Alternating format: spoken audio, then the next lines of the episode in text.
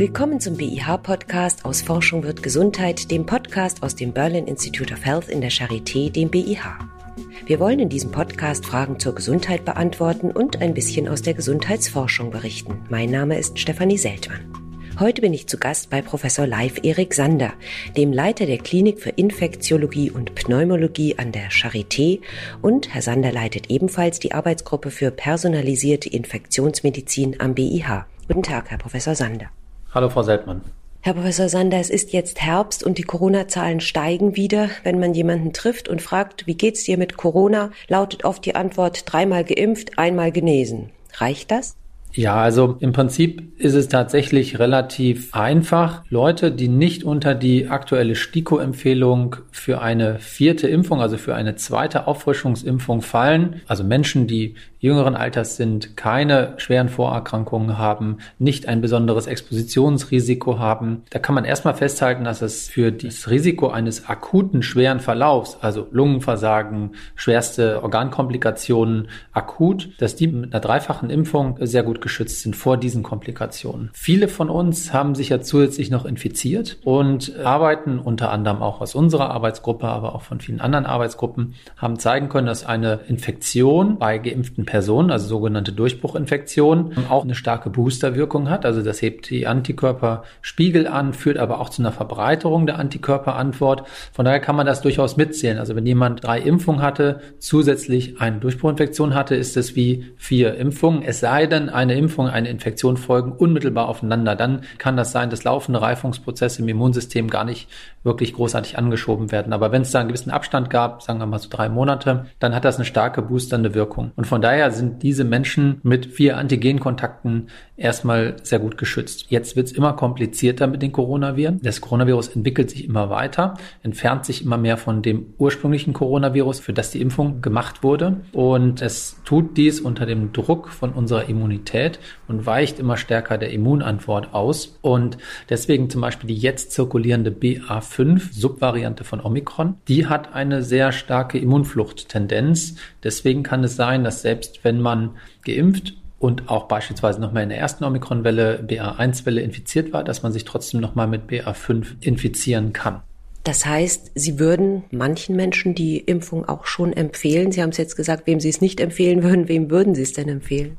Also es ist tatsächlich so, generell stellt sich erstmal die Frage, brauche ich eine weitere Auffrischungsimpfung? Leute, die bisher nur zweimal geimpft sind, kann man relativ pauschal sagen, ihr solltet die dritte Impfung machen. Das wissen wir seit dem letzten Herbst ungefähr, dass man eigentlich erst mit drei Impfungen den kompletten Schutz hat. Aus unseren Erfahrungen so im Alltag, wir sehen jetzt so peu à peu auch wieder Patienten auf der Station, auch mit Lungenentzündung, auch die mal wieder Sauerstoff brauchen.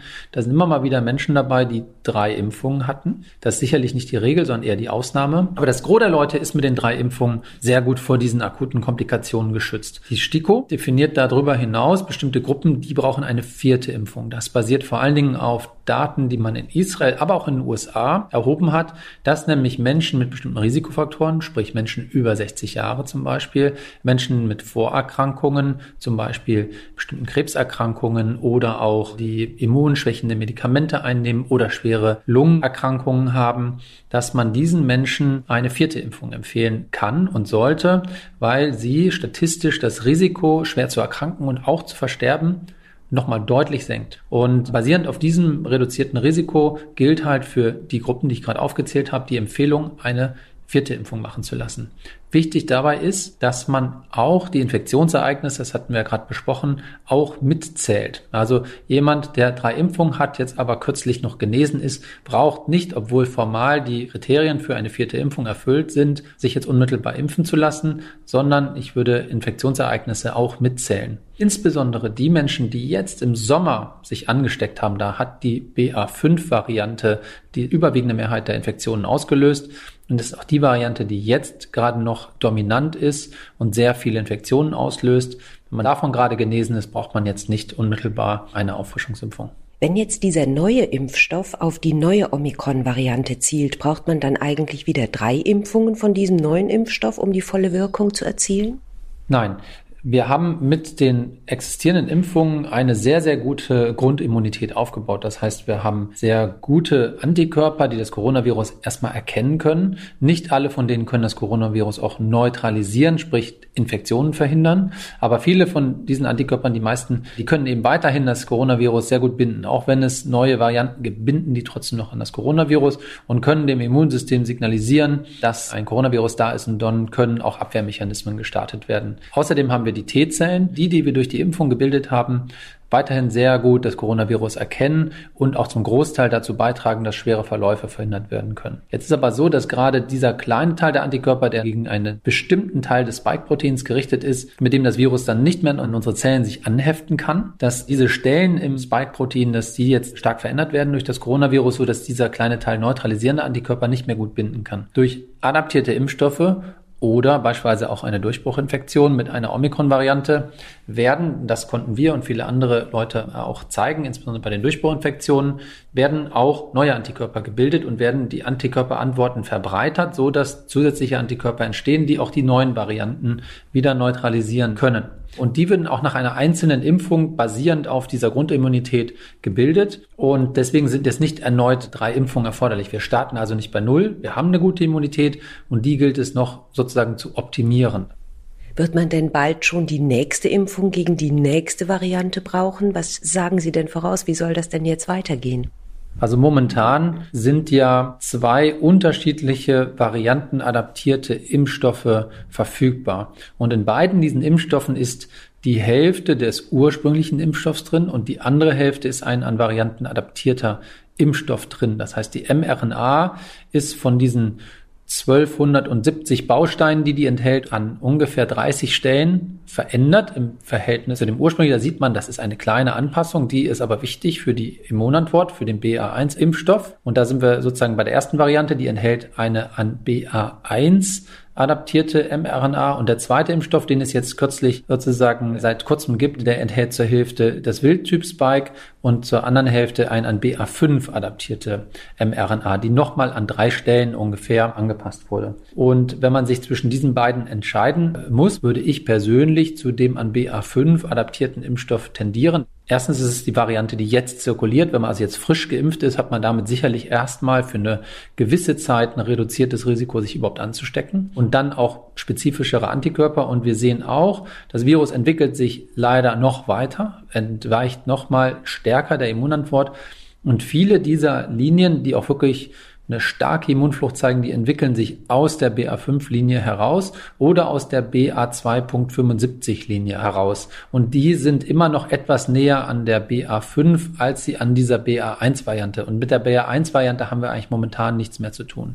Wenn man sich jetzt schon eine Auffrischung geholt hat mit dem BA1-Impfstoff, bivalent oder sogar mit dem ursprünglichen monovalenten Impfstoff, ist das kein Problem. Auch das erhöht den Schutz deutlich. Das ist eine gute Sache. Damit hat man sich was Gutes getan. Das ist kein Fehler.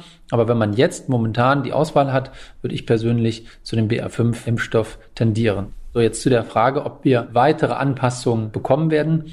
Ich denke, das ist durchaus der Fall. Wir wissen noch nicht, welche von diesen Immunfluchtvarianten, die sich jetzt gerade entwickeln an vielen Orten auf der Welt, entwickeln sich neue Virusvarianten, die aber immer wieder die gleichen Veränderungen im Erbgut zeigen. Und das heißt, es sogenannte konvergente Mutationen. Das heißt, für das Virus bleiben auch gar nicht mehr so viele Auswege, aber an bestimmten Stellen, da scheint es für das Virus vorteilhaft zu sein, das Spike-Protein zu verändern und dann wiederum den neutralisierenden Antikörpern auszuweichen. Und die zeigen dann teilweise wirklich sehr starke Immunevasionseigenschaften. Und eine von diesen oder auch mehrere von diesen Varianten wird sich diesen Winter durchsetzen und wird wieder zur neuen Infektion Infektionswellen führen. Und die werden meines Erachtens auch ausgeprägt sein, diese Infektionswellen. Und dann angesichts vieler Erkrankter und möglicherweise auch hoher Personalausfälle und so weiter und dem, was eben da in dem Rahmen auftreten wird, kann ich mir gut vorstellen, dass es auch sinnvoll sein kann, einen Impfstoff nochmal zu adaptieren. Ob den dann jeder braucht oder für wen der in Frage kommt, das vermag ich jetzt gar nicht zu sagen. Wir wissen auch noch gar nicht, welche dieser Varianten sich durchsetzt. Wir wissen noch gar nicht, ob und wie stark die krankmachenden Eigenschaften dieser Viren verändert sind. Also ist alles hypothetisch, aber ich würde das nicht ausschließen und man kann hoffen, dadurch, dass die Varianten immer an bestimmten Stellen verändert sind, dass die Firmen hierauf schon Rücksicht nehmen und vielleicht sogar sogenannte multivalente Impfstoffe machen, wo unterschiedliche dieser Varianten bedacht sind, weil es durchaus sein kann, dass mehrere von denen zirkulieren. Von daher, das ist ein Szenario, was durchaus auf uns zukommen kann, aber es ist ganz, ganz schwierig in der jetzigen Situation vorherzusagen, welche Variante kommt und ob man dagegen impfen muss nochmal. Jetzt, wo wieder mehr Zusammenkünfte erlaubt sind, wo die Kneipen geöffnet haben, Konzerte stattfinden, gibt es auch mehr ganz normale Erkältungskrankheiten, aber auch mehr Grippefälle. Empfehlen Sie auch eine Grippeimpfung? Also es ist in der Tat richtig. Die anderen Atemwegserreger sind natürlich nicht weg. Im Gegenteil, wie Sie schon gesagt haben, die Leute haben wieder mehr Kontakte, als sie das vielleicht in den Vorjahren hatten, äh, was vollkommen normal und richtig ist. Und dadurch verbreiten sich auch diese anderen Viren. Gegen viele dieser Viren können wir gar nicht impfen. Das sind Erkältungsviren, die wir kennen, die trotzdem unangenehm sein können. Aber das Grippevirus wird auch vermutlich wiederkommen. Und wir sehen auch schon einen Anstieg der Fälle. Und aus einzelnen Regionen wird auch schon ein etwas steilerer Anstieg berichtet. Durchaus kann das auch dann zu einer größeren Grippewelle führen. In Australien, die ja quasi ihren Winter jetzt in unserem Sommerhalbjahr hatten, sah man eine sehr steile, sehr spitze, relativ frühe Grippewelle. Und deswegen würde ich auch empfehlen, jetzt auch demnächst eine Grippeschutzimpfung durchzuführen. Die Impfstoffe stehen zur Verfügung. Vielleicht kann man das auch, wenn es in Frage kommt, kombinieren mit einer Auffrischungsimpfung gegen Corona. Das kann man machen. Also das ist definitiv so, dass ich auch eine Grippeschutzimpfung empfehlen würde. Das kann man gemeinsam mit der Corona-Impfung machen. Das macht nichts. Das kann man machen. Das hat man im letzten Jahr auch so empfohlen. Zunächst ohne Vorwissen, ob das eine gute Kombination ist. Das hat sich aber gezeigt. Wenn überhaupt, kann das sogar einen leichten Vorteil haben. Sicherlich keinen Nachteil. Aus meiner Sicht kann man aber auch, das wird in der Regel so gemacht, zwei Wochen Abstand halten. Wenn sich das logistisch machen lässt, man vielleicht in zwei Wochen sowieso wieder hin muss, dann kann man diese zwei Wochen Abstand einhalten, weil vermutlich dann die Impfreaktionen etwas milder ausfallen. Kann man sich ja vorstellen, wenn man zwei Impfungen gleichzeitig bekommt, ist die Impfreaktion in der Regel stärker ausgeprägt, als wenn man nur eine bekommt. Und dann weiß man auch nicht so richtig, auf was man äh, reagiert hat. Von daher kann man diesen Abstand einhalten. Für viele Menschen ist es aber logistisch so, dass sie nicht ständig dazu kommen, zur Ärztin oder zum Arzt zu gehen. Und dann kann man das kombinieren. Das ist besser. Man hat die Impfung dann drin, als dass man wegen einer möglichen sozusagen Aufsplittung dann die eine Impfung nicht wahrnehmen kann. Ich möchte auch noch gern auf die aktuell verfügbaren Medikamente zu sprechen kommen. Das bekannteste ist derzeit das Paxlovid. Das wirkt angeblich nur am Anfang der Infektion. Warum eigentlich? Also es ist so, dass alle antivirale Medikamente die in die Replikation, also in den Vermehrungszyklus des Virus eingreifen, dass die früh gegeben werden müssen.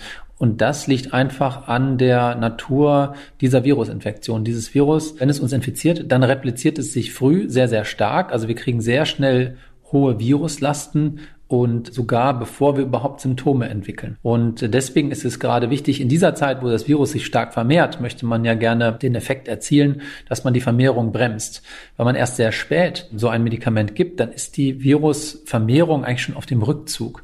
Und deswegen können diese Medikamente einfach aus logischen Überlegungen gar nicht mehr gut wirken. Und das sieht man dann eben auch, je früher diese Medikamente gegeben werden, desto besser ist der Effekt, den sie haben können. Paxlovid ist der Handelsname. Das sind zwei Medikamente, die da in zwei Tabletten, aber in einer Packung sozusagen gegeben werden. Und bei einem anderen Medikament ist Remdesivir, das intravenös gegeben wird. Auch da ist das so. Je früher sie das geben, äh, desto besser ist der Effekt, einfach weil sie dann diesen steilen Anstieg der Virusvermehrung versuchen zu bremsen und dann auch die Schäden, die das Virus verursachen kann, abbremsen können.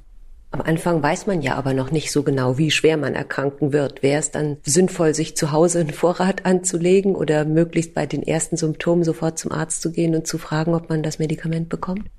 Also bevorraten sollte man das Medikament sicher nicht. Das sind ja teure Medikamente. Jetzt ist es so, dass wir das derzeit zur Verfügung gestellt bekommen. Jeder kann das bekommen. Das wird vom Staat zur Verfügung gestellt, das Medikament. Wenn Sie zur Risikogruppe gehören, sich infiziert haben, dann können Sie das bei Ihren Hausärzten nachfragen, das Medikament und dann kann das Medikament in der Frühphase gegeben werden. Es gibt so ein paar Dinge zu beachten. Das Medikament hat Interaktionen mit anderen Medikamenten, weil es die gleichen Abbauwege in der Leber benutzt und dadurch können zum Beispiel die Spiegel von anderen Medikamenten mehr unkontrolliert hochgehen oder verlängert werden. Bei den allermeisten Medikamenten spielt das keine Rolle weil dieses Medikament in der Regel nur fünf Tage gegeben wird. Und deswegen ist es in der Regel kein Problem, entweder für die fünf Tage das andere Medikament zu pausieren oder auch die Auswirkungen dieser Interaktion sind nicht so ausgeprägt. Gibt aber bestimmte Medikamente, wo man wirklich aufpassen muss und wo man dann eben abwägen muss, gebe ich überhaupt dieses Paxlovid oder kann ich darauf verzichten?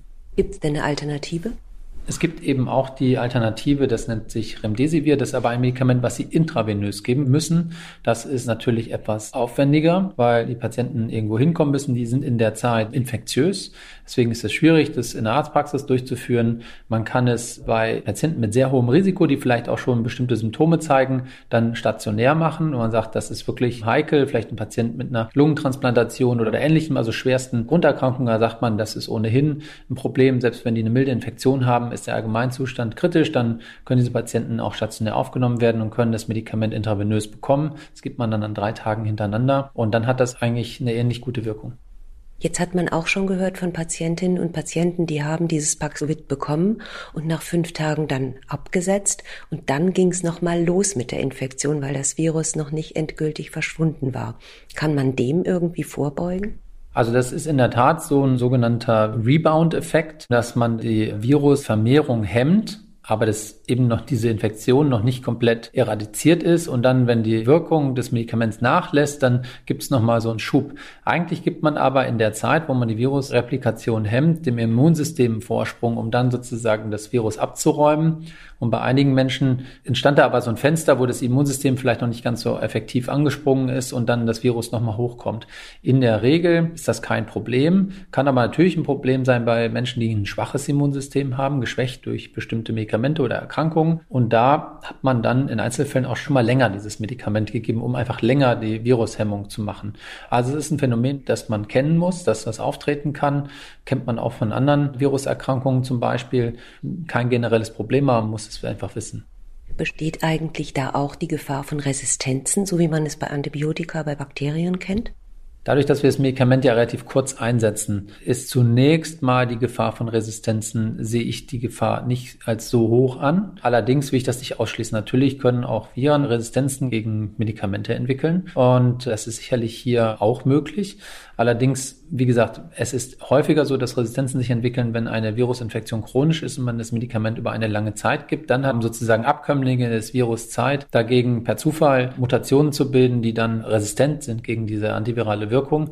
Sehe ich momentan nicht so als gegeben aber das ist sicherlich nichts, was man ausschließen kann. Empfehlen Sie das Tragen von Masken weiterhin? Also Masken sind wie andere Maßnahmen auch ein Mittel, um die Wahrscheinlichkeit einer Infektion zu reduzieren. Es schützt im Übrigen auch vor anderen Erkältungsviren, natürlich und auch vor dem Grippevirus. Von daher sind Masken wirksam in bestimmten Situationen getragen können sie Infektionen verringern. Wir werden wieder sehr, sehr viel auch Coronavirus-Infektionen kriegen, die aller, allermeisten von uns sind sehr, sehr gut geschützt vor den schweren akuten Folgen. Trotzdem ist es wichtig, dass wir nicht alle gleichzeitig erkranken. Das führt dazu, dass wieder unsere kritische Infrastruktur und auch eure Krankenhäuser nicht wirklich gut funktionieren können und viele Bereiche des Lebens eingeschränkt sein können und natürlich auch es zu Folgeschäden kommen kann durch eine Infektion. Von daher sind Masken in bestimmten Settings weiterhin sinnvoll. Wir in der Klinik tragen weiterhin in allen Innenräumen Maske, weil wir natürlich Infektionen auch innerhalb des Personals möglichst gering halten wollen. Ganz vermeiden wird man sie nicht können, aber die Masken sind ein Baustein und dann kommen eben andere Bausteine hinzu. Wobei dieses Virus natürlich immer mehr auch endemisch wird, also hier heimisch wird und immer wieder neue Infektionswellen ja macht, was sich aber irgendwann, wenn sozusagen die Bevölkerung durch Impfungen, durch Infektionen und die Kombination von beiden eine immer stärkere Immunität entwickelt, hoffentlich immer seltener zu solchen Wellen führt. Aber momentan sind wir noch in einer Phase, wo wir sehr schnelle, aufeinander auf abfolgende und teilweise noch sehr hohe und starke Infektionswellen haben. Gut, dann hoffen wir mal, dass wir alle gut durch die Wintersaison kommen und ich sage danke für das interessante Gespräch. Sehr gerne, wünsche ich Ihnen auch. Und das war der BIH Podcast aus Forschung wird Gesundheit aus dem Berlin Institute of Health in der Charité, dem BIH. Professor Live Erik Sander erklärte, wie man sich vor der nächsten Corona-Welle schützen kann. Sie können das Interview auch noch einmal nachlesen auf www.behealth.org. Falls Sie eine Frage zur Gesundheit oder zur Gesundheitsforschung haben, schicken Sie sie gerne an podcast.bih-charité.de. Tschüss und bis zum nächsten Mal, sagt Stefanie Seltmann.